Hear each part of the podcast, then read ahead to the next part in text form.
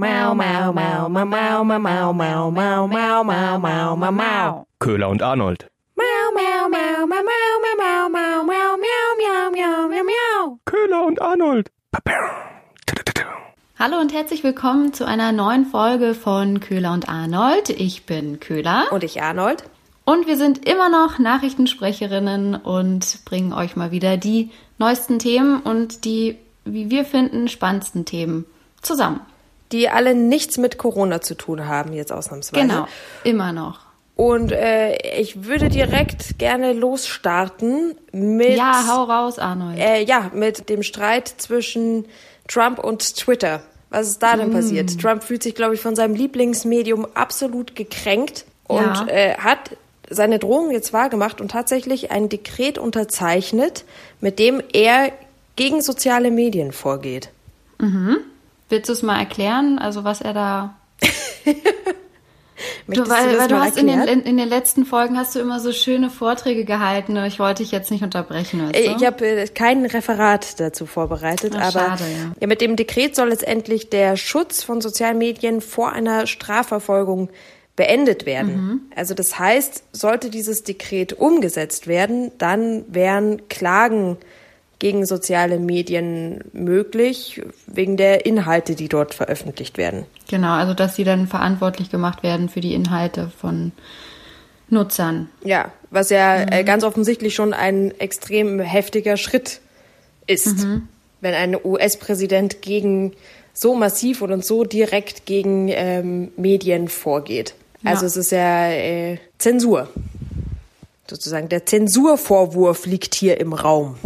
Genau, dass irgendwie dadurch Zensur begünstigt wird, weil eben die ganzen sozialen Medien ja auch dann Angst davor haben, dass wegen jeder Kleinigkeit eine Klage reinflattert. Und deswegen befürchten Experten, dass einfach alles gelöscht wird, also an Kommentaren und äh, Tweets und Beiträgen, was irgendwie irgendwen vielleicht eventuell beleidigen könnte. Ja, oder halt auch das Gegenteil gar nichts. Also es ist ja so ein bisschen die Büchse der Pandora wird da ja geöffnet, so ein bisschen, weil diese ganze D Diskussion ja zum einen schon lange irgendwie spielt und da ist und jetzt auf einmal die ganzen Fragen aufkommen mit, was ist da noch erlaubt in den sozialen Medien, was nicht, ähm, wer ist für die Regulierung letztendlich verantwortlich, wann werden Meinungen beschnitten, wann nicht? Und so weiter und so fort. Also dieses ganze riesige Thema, das eh die ganze Zeit schon wabert, könnte damit ja so ein bisschen explodieren. Und Obwohl das, obwohl ja das eigentlich, also eigentlich betrifft es ja vor allem, also es betrifft schon alle sozialen Medien, aber Facebook hatte ja schon gesagt, sie kommentieren oder markieren ja sowieso keine politischen Beiträge, weil sie sich da komplett raushalten wollen. Twitter ist ja da ein bisschen anders. Die machen ja dann gern mal einen Faktencheck, ne? Das war ja auch so der ganze Auslöser der Geschichte. Ja, gern mal, beziehungsweise das erste Mal jetzt tatsächlich bei Trump. Beziehungsweise hat sich äh, Zuckerberg ja auch schon auf die Seite von Donald Trump geschlagen, so ein bisschen. Und hat gesagt, die sozialen Medien sollten nicht die Richter über die Wahrheiten sein, die im Internet verbreitet werden. Und ja, wenn wir zum Ursprung kommen des Ganzen, dann ging es ja ähm, darum, dass Twitter das erste Mal einen Tweet oder mehrere Tweets von Trump einem Faktencheck unterzogen hat und äh, Trump ja durchgefallen ist. Ja, es ging um die Wahlen dann jetzt im November und Trump geschrieben hat, dass die Briefwahl äh, im Wesentlichen ja betrügerisch sei und es würde zu einer manipulierten Welt führen. Also er wollte ja, das ging ja darum, dass er wegen Corona oder dass man das eben alles per Briefwahl machen könnte und er ist halt absolut dagegen. Genau. Und Trump hat dann ja eben ein, über einen Tweet eben verbreitet, dass das ganze Wahlbetrug begünstigen könnte, wenn alle Briefwahl machen zu Corona. Und Twitter hat dann daraufhin seine Nachricht mit dem Hinweis versehen, dass erfahren Sie Fakten über die Briefwahl. Und dieser Link hat dann zu einer Seite geführt, in dem dann die Behauptung ja als irreführend bezeichnet worden ist und als unbegründet zurückgewiesen wurde. Aber dieser Twitter-Faktencheck, der beruft sich auch wiederum auf Experten von CNN und der Washington Post, also die Medien wiederum in den USA, die ja durchaus zu den Trump-Kritikern gehören. So, und das äh, ist natürlich befeuert diesen ganzen, das den Zündstoff hier noch. Ja, aber ganz ehrlich, Trump hat 80 Millionen Follower. Der denkt sich auch, äh, ganz ehrlich, ich bin hier äh, Gold-Member. Ja, und werde jetzt hier auch noch zensiert ja, oder berichtigt. Das geht ja gar nicht. Das stimmt allerdings. Ich habe auch mal ähm, nochmal vielleicht zum Hintergrund, warum Trump so ein Problem hat mit der Briefwahl. Das ist ja mhm. auch alles so ein bisschen, da wird der Vorwurf auch gemacht, dass das Ganze etwas konstruiert sein könnte.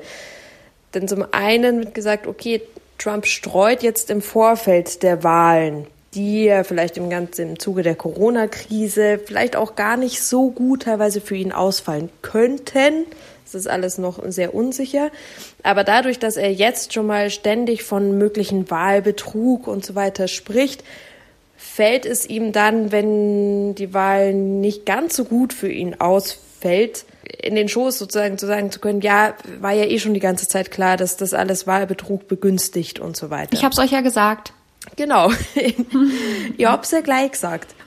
Und noch dazu ist, sind die Amerikaner, muss man vielleicht auch dazu sagen, der Briefwahl gegenüber sehr viel skeptischer, als wir das sind, weil das in den USA überhaupt nicht üblich ist, mit Briefwahl mhm. zu wählen. Ähm, von daher schlägt er da schon in eine Kerbe, die durchaus da ist. Und es gibt das Gerücht, dass die Demokraten der Briefwahl gegenüber aufgeschlossener wären. Also dass tatsächlich dann, wenn die Briefwahl kommt, damit nicht so viele wegen Corona in die Wahlbüros müssen, dass die Demokraten da wesentlich sich mehr daran beteiligen an der ganzen Wahl. Mhm. So, das sind so die, die Hintergründe, weshalb Trump der Briefwahl gegenüber nicht besonders aufgeschlossen ist. Ja, das wird auf jeden Fall spannend, aber generell ist in den USA ja gerade einiges los. Also ist ja Wahnsinn. Das mit der, der krasse Can't Brief-Fall, mhm. Den ich auch ziemlich ja. schockierend finde, muss ich sagen. Also es hat mich echt erstaunlich bewegt. Denn mhm. als Nachrichtensprecher bewegt einen ja irgendwie mittlerweile nur noch weniges manchmal. Ja. Oder es war oft Berufskrankheit. Ziemlich, ja, sehr abgebrüht, aber ähm, das Video, wie der Polizist auf dem Hals von George Floyd kniete mhm. sozusagen und er ruft, äh, dass er keine Luft bekommt, das fand ich schon richtig heftig, muss ich sagen. Ja, und da geht es ja jetzt auch weiter mit der ganzen Trump-Twitter-Kiste, weil Trump hat ja auch schon wieder Neues getwittert. Also er ist ja trotzdem weiter am, fleißig am Twittern. Also es ist ja sein Hobby, das gibt er jetzt nicht einfach auf. Natürlich. Und da ist es ja jetzt auch so, da, da hat er jetzt auch dazu aufgerufen bzw. angedroht, dass sobald es jetzt zu Plünderungen kommt, weil in den USA gerade ähm, heftige Straßenkämpfe und Straßengewalt und Auseinandersetzungen herrschen, dass sobald es zu Plünderungen kommt, dann wird geschossen. Genau. Also konkreter wird er dann natürlich nicht, das ist ja auch typisch Trump. Ja, er hat so schön geschrieben, when the looting starts, the shooting starts. Mhm.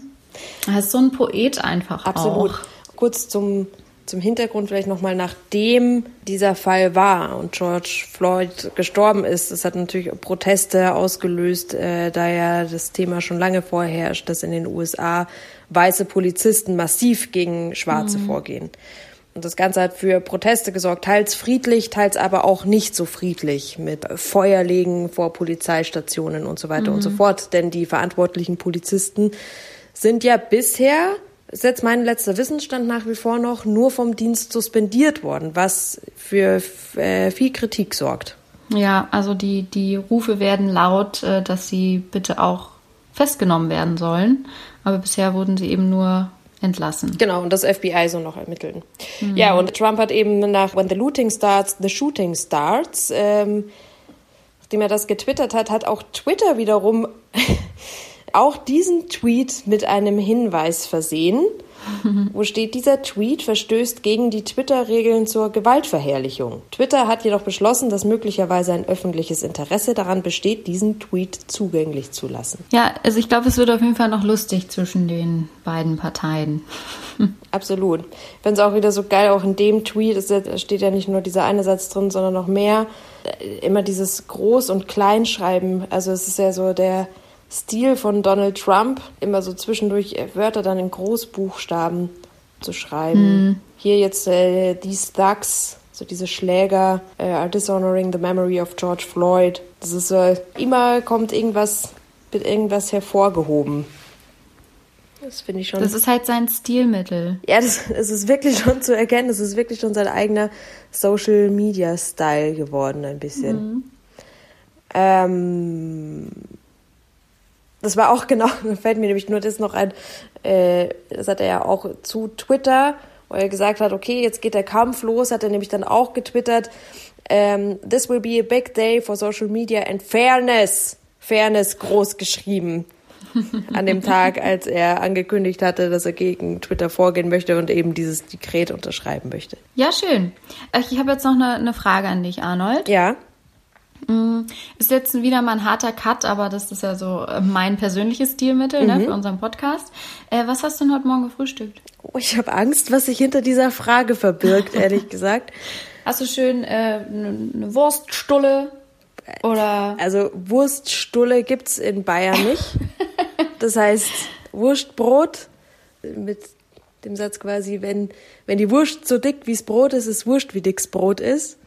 Mhm. Aber ich hatte zwei Kaffee bisher und ähm, bisschen Banane und bisschen Erdbeer mit Joghurt und Haferflocken. Mm, also was ganz was Gesundes.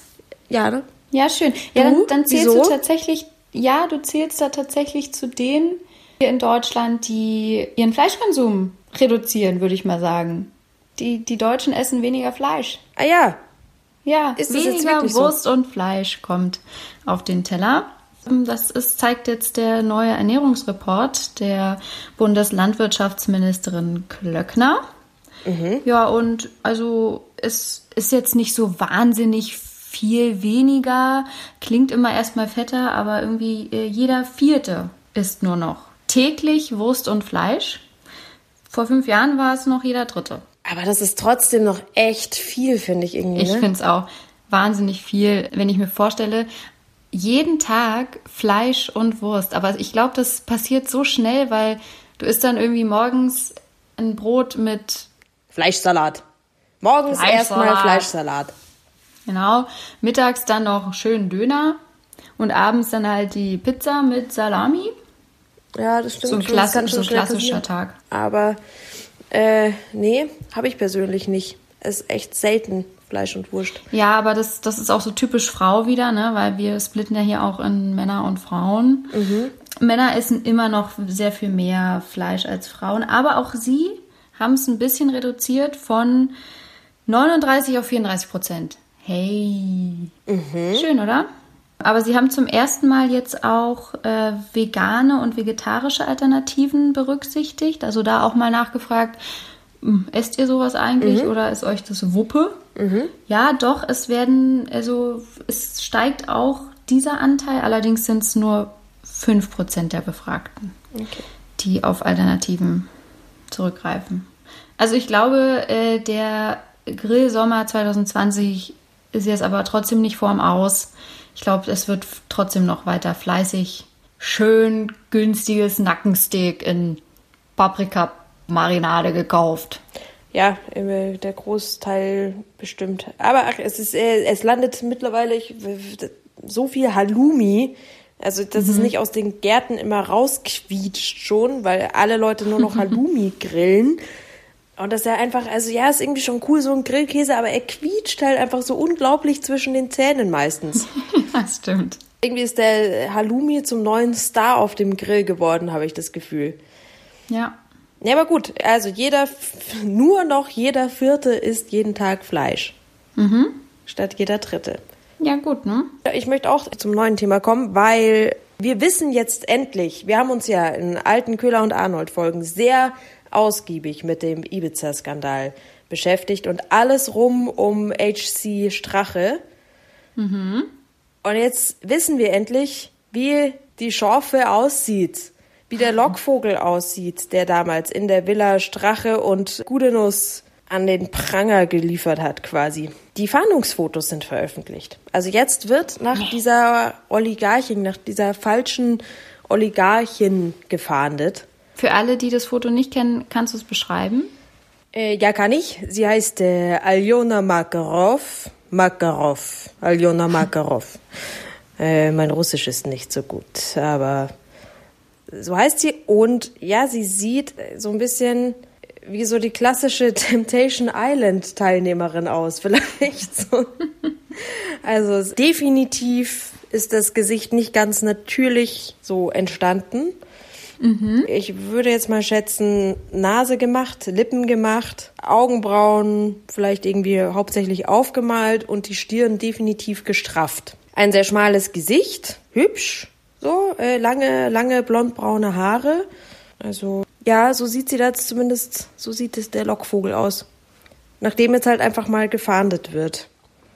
Was, ich, äh, was auch sehr kritisiert wird, dass man jetzt quasi mehr oder weniger die Heldin sucht, indem man jetzt wirklich Fotos von ihr veröffentlicht. Mhm. Aber genau, es geht nach wie vor noch darum, die Hintergründe des Ganzen aufzuklären. Zum einen inhaltlich, was gesagt worden ist, ist der Strache, der durchaus damit geliebäugelt, hier die Kronenzeitung mehr oder weniger beeinflussen zu lassen. Und mhm. es geht aber auch darum, die Hintergründe aufzuklären, wie dieses Video entstanden ist. Das ist immer noch nicht klar. Ein Jahr ist übrigens Ibiza-Videoskandal jetzt her. So schnell geht das. So schnell ja, geht aber also Jahr es vorbei. wird auf jeden Fall weiter ermittelt, ähm, das ist nicht eingeschlafen, weil da hatte man ja zwischendrin auch so ein gar nichts mehr von gehört und dachte sich, okay, gut, das Thema ist jetzt einfach nicht mehr Nee, nee, äh, läuft, läuft auf, auf Hochtouren tatsächlich, aber jetzt haben, wurde das Video gefunden von den Ermittlern in voller Länge. Äh, du hast dann auch direkt wieder 5 Euro fürs Phrasenschwein, ne? Weil die Ermittlungen laufen auf Hochtouren. Ach so, ja. äh, ja, also das wäre Ja, auch, unser- auf was denn auch sonst irgendwie. Die Ermittlungen laufen halt so vor sich hin. Ja. Schleppend, aber laufend. Gut. Ja, schön. Ja, ich hatte ich hatte auch noch äh, ein etwas bunteres Thema mitgebracht, das fand ich ganz witzig. Und zwar geht's da um die 5G-Netztechnologie. Da gibt's doch schon seit Jahren äh, viele, auch hier in Deutschland, die wahnsinnige Angst haben vor den Folgen oder den Auswirkungen. ja, das tötet der doch auch 5G Vögel, oder nicht? Genau, 5G-Technologie und also da ging es dann eher um die, ja, auf die, wie, wie die Strahlung auf den äh, menschlichen Organismus wirken kann, medizinische Folgen, sowas alles. Jedenfalls äh, hat da eine britische Firma einen Stick entwickelt, der dich davor schützen soll. Der soll dich vor den Strahlungen schützen. Und ähm, dieser Stick kostet 380 Euro. Schnäppchen. Und, mhm, und die, die Firma wirbt damit, dass in diesem Stick eine, warte, ich muss es ablesen, weil es einfach so crazy ist, Quantenhologramm-Katalysator-Technologie verbaut ist. Ja, und jetzt haben sich einfach mal ein paar äh, Techniker gesagt, komm, wir nehmen diesen Stick mal auseinander, was der eigentlich kann und wie das überhaupt funktioniert. Rausgekommen ist dann, es ist einfach nur ein handelsüblicher Stick mit gerade mal 128 Megabyte Speicherplatz, also von vor 20 Jahren quasi. Und äh, der kann gar nichts. Das ist also, äh, sagen wir mal so, klassischer Betrug. Einfach klassischer Betrug. Aber spannend fand ich, wie überhaupt, wie die Techniker auf diesen Stick aufmerksam geworden sind. Und zwar hat ein ranghohes Mitglied einer offiziellen Untersuchungskommission zu den Gefahren von 5G auf diesen Stick aufmerksam gemacht, dass der ja ganz toll ist und dass der hilft. Fand ich irgendwie ganz witzig. Ja, aber was hätte ich, was hätte ich mit dem, also wo hätte ich mir jetzt diesen Stick hinstecken sollen, damit der mich schützt? Ja, das weiß keiner so richtig. Also sie, sie haben auch dann nochmal die Firma gefragt, wie genau funktioniert er denn? Irgendwie müsst ihr uns doch mal erklären können, wenn ihr jetzt sagt, der schützt auf jeden Fall, wie funktioniert er? Was mache ich damit? Ja, das können sie nicht sagen, weil damit würden sie ja ihr Geschäft schädigen. Das würde ja sonst jeder nachbauen. Also diesen Stick kannst du dir halt in den Computer stecken und dann schützt er dich wohl vor den Ich Strahlen. dachte, er soll meinen Körper schützen. Also hätte ich Ja, jetzt eher so Zäpfchen-anwendungsmäßig gedacht. Nee, es ist tatsächlich immer noch ein Computerstick, ja. ah, okay, gut. Achso. Ich dachte, er soll, ist quasi der, der Hutersatz, der Aluhutersatz, dachte ich jetzt. Ja, ich glaube tatsächlich, der Aluhut hilft da doch besser. Okay, also doch wieder zurück zum Aluhut, alles Ah, klar. wieder zum günstigen Aluhut. Gut, Ja. Self-Made, Do-it-yourself-Programm. Ja, witzig. Witzig. Hätte ich äh, auch noch, auch noch was? Rausschmeißer vielleicht sogar schon, oder? Ja. Ähm, ich ich habe leider kein Referat. Nicht so richtig ein Referat wie die letzten zwei, Sa zwei Male über ähm, Tiere, dachte mir aber, vielleicht ist es durchaus eine Kategorie wert für uns immer irgendwie, ich fand die Tiergeschichten jetzt eigentlich immer ganz nett, es hat mir ganz gut gefallen. Und Tiere funktionieren mhm. ja in den Medien immer, nach wie vor. Daran hat sich ja seit, seit tausend Jahren nichts geändert. Selbst mhm. Höhlenmalereien ja quasi schon. Da waren entweder Tiere oder Titten. Drum dachte ich mir, wäre es eine schöne Kategorie Tiere oder Titten in unserem News-Podcast ja, vielleicht zu machen. Ich habe mich heute allerdings wieder, also ich habe mich heute dann quasi für Tiere mit Titten entschieden. ich hätte was zum Kuhglockenstreit. Ah. Das, äh, mhm. Alle aus der Nachrichtenwelt beobachten diesen Streit schon sehr, sehr lange. Wie weit der tatsächlich nach außen zum autonormalen Nachrichtenkonsument durchgedrungen ist, weiß ich gar nicht. Allerdings äh, fünf Jahre lang beschäftigt dieser Kuhglockenstreit zumindest schon Bayern. Ja. Und das ist ja dann quasi ganz Deutschland, ne? Richtig. Mhm. Und kurz, ganz kurzes zusammengefasst geht es darum, dass sich ein Ehepaar schon sehr lange daran stört, dass an der angrenzenden Weise zu ihrem Haus Kühe grasen, die Glocken anhaben. Und ähm, da hat der Ehemann schon geklagt und die Frau geklagt. Die Frau, die sich unter anderem in ihrer Gesundheit schon beeinträchtigt fühlt, denn sie würden langsam an Schlaflosigkeit leiden und äh, schon Depressionen bekommen und so weiter und so fort. Es gab diverse Diskussionen zwischen äh, der Bäuerin, die die Kühe hat, und diesem Ehepaar. Das Ehepaar hatte schon irgendwelche Tracker vorgeschlagen, die lautlos sind dann für die Kühe. Die Bäuerin hat wiederum gesagt, sie sollen sich doch einfach Ohrstöpsel reintun. Und dieser Streit ist einfach nur abs, ist so das Zeichen für einfach das absolut Absurde irgendwie in Bayern. Jetzt wurde das Ganze zum einen auf die Spitze getrieben, denn die Richter hatten jetzt auch die Schnauze voll und äh, sind höchstpersönlich, haben sich in die Gummistiefel geschmissen und sind höchstpersönlich jetzt nach Holzkirchen gefahren, um sich selber jetzt mal ein Bild davon zu machen, wie schlimm es denn wirklich ist mhm. mit diesen Kuhglocken. Und tatsächlich war es still auf der Weide. Das ist der Vorführeffekt. Ja, weil das Problem war, die Kühe waren alle trächtig und überhaupt nicht in der Laune, sich zu bewegen. und deshalb auch keine Glocken. Jedenfalls haben sie sich dann trotzdem an diesem Tag die Bäuerin und dieses Ehepaar geeinigt auf einen Vergleich. Der Deal sieht jetzt so aus, dass eine Kuh weniger jetzt nur noch eine Glocke tragen darf. Also jetzt dürfen nur noch drei Kühe der fünf Kühe, die insgesamt auf der Weide waren, eine Glocke tragen. Von den fünf Kühen haben aber eh nur vier eine Glocke getragen. So, also eine weniger hat jetzt eine Glocke an und sie dürfen nur auf einem bestimmten Teil der Weide grasen. Und äh, die Glocken dürfen auch nur eine bestimmte Größe haben. Der Durchmesser darf jetzt bei 12 Zentimetern liegen. Ganz zur Not auch 13 Zentimeter. Wahnsinn. Der Glockendurchmesser sein. Und äh, die Bäuerin beharrt da übrigens so drauf, weil sie Angst hat, dass falls dann eben mal eine Kuh ausbüchst und so weiter, dann möchte sie hören, wo die Kuh ist. Deshalb braucht sie die Glocken. Mich würde ja jetzt tatsächlich mal interessieren, was dieser Prozess gekostet hat. Das kann ich also, dir leider nicht sagen. Das würde ich echt gerne mal wissen, was da auch die Kläger an Anwaltskosten reingesteckt haben, um jetzt damit zu erreichen, dass die Glocken A kleiner werden und B weniger um eine. Ja, es ist auch so absurd, weil es handelt sich hier echt, es handelt sich so um ein paar Wochen.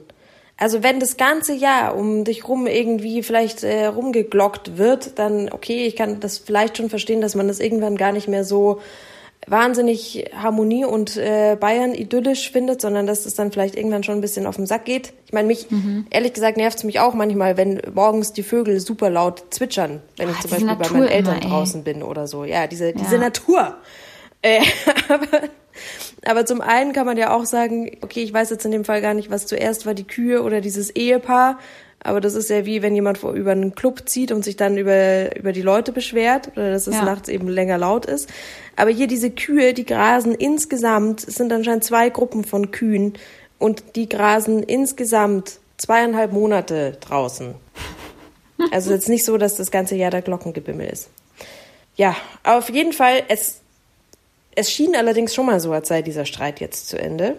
Aber jetzt ist er wohl wirklich, wirklich zu Ende. Ja, mal schauen.